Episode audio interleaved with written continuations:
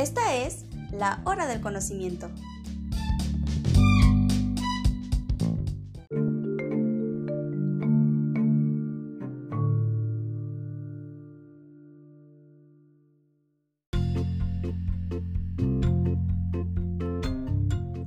El cambio en el estudio del objeto.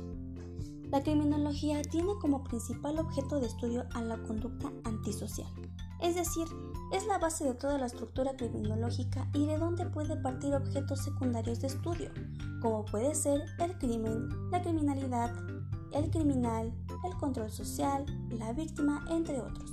La conducta antisocial es aquella que es cometida por un ser humano o un grupo de seres humanos contra otros, dañándole física o psicológicamente, con pocas palabras el daño real que se produce contra otros. Algunas personas suelen señalar que el objeto de estudio de la criminología es el delito, delincuente y delincuencia, pero es algo que no debe aceptarse totalmente. Claramente, la mayoría de las conductas antisociales están tipificadas dentro de un ordenamiento jurídico penal, pero también podemos encontrar a través de la historia conductas tipificadas que no son antisociales. También el objeto es muy limitativo para la criminología, encerrándola solamente en lo que el derecho indique, convirtiéndola en una ciencia dependiente del mismo y no autónoma. Si se sigue el camino en que esta denominación es la que estudia la criminología, difícilmente podrá tener un avance notorio o resultados importantes para la preservación. Ahora bien, el crimen y el criminal son otros objetos de estudio que no necesariamente están acoplados a lo que dice un ordenamiento jurídico penal.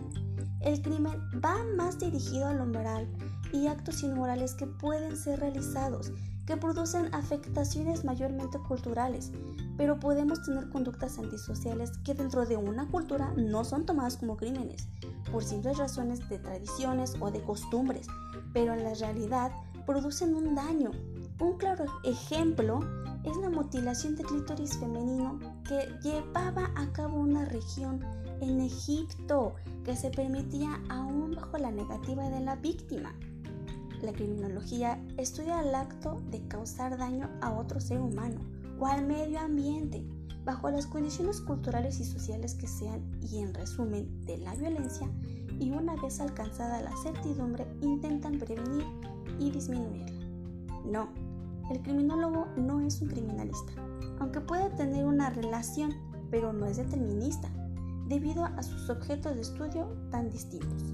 Es momento de pensar a cuestionar más seriamente la manera en que estas ciencias se están enseñando académicamente en México, separando una cosa de la otra y se le dé a la criminología la seriedad que tanto le hace falta y disminuir la crisis en la que está e impulsar la investigación que es extremadamente escasa.